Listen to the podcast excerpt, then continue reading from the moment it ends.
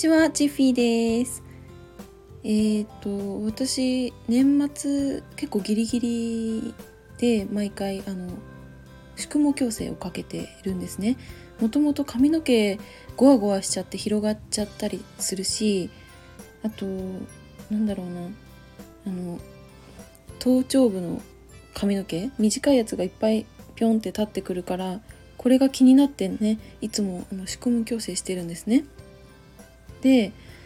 まあ、とね宿毛矯正してるけど私あのハイライトも入れていて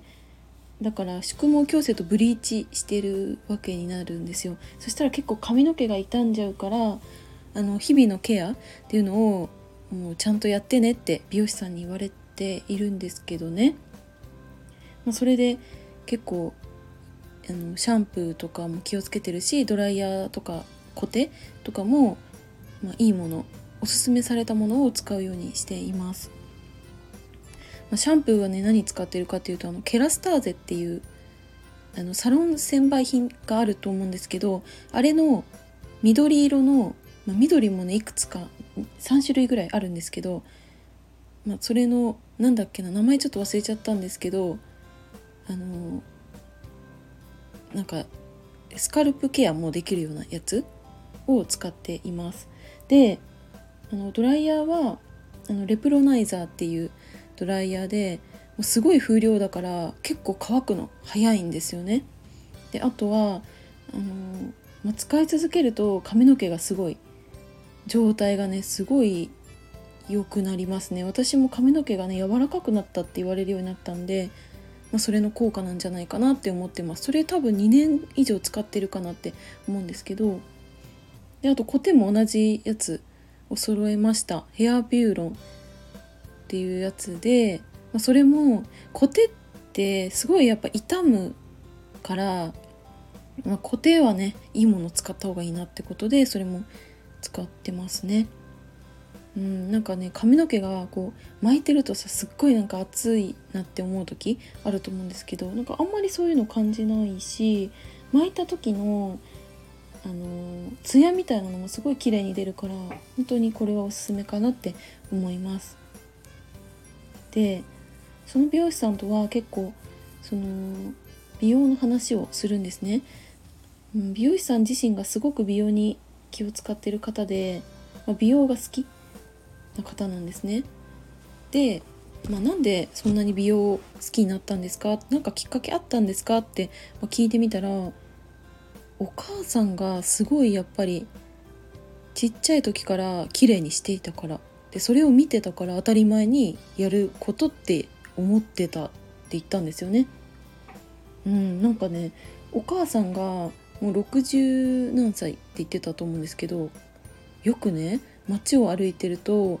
若い女の子からね髪の毛どこでケアされてるんですかって、まあ、聞かれるほどすごい綺麗なロングヘアなんですって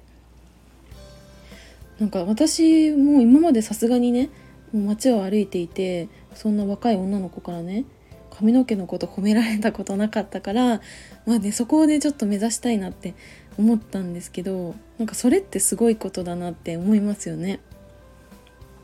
うん、でその男性もそう普段からあのデパコス使ってあのなんだ？顔のケアとかやってたりとかあと、まあ、今はね結構の脱毛とか男性でもされてる方多いと思うんですけど、あのー、お顔の脱毛とかもされてるって言ってましたね。うんそうそれでそのねその美容師さんから私毎回言われるのがあの髪の毛をこう巻いてメイクもしっかりして出かけてねって 言われるんですよ。まあそう確かに私油断するともうすっぴんでちょっとうろうろしちゃったりとかするからそれはねちょっと気をつけないとなって思うんですけど、ね、なんでそういう風に思うんですかってね私も聞いてみたら例えばあのエレベーターとかに閉じ込められるとするじゃないですか。それでなかなかこう助けが来なかった時にようやくこうね、助けてもらって外に出たってなったらもしかしたらニュースとかになっちゃうかもしれないじゃないですか。それでその全国でニュースに映っちゃった時に髪の毛がボサボサでノーメイクの女の人が出てきたらえって思うけどちゃんと髪の毛きれいに巻いてたりおしゃれしてたりメイクもすごい綺麗にしてたりしたらあこんなに綺麗な人が閉じ込められてたんだってもう印象が全然違うからどうせ助けられるならそっちの方が良くないって言われて なんかその発想もすごい面白かったんですけど確かになんかそういった状況が絶対にないとも言い切れないから普段から自分の中でちゃんとしてようかなっていうふうに思いましたね。はいということで今回はこれは何の話だ？あの美容師さんとお話しした美容のことについて語りました。最後までお付き合いいただきありがとうございました。バイバーイ。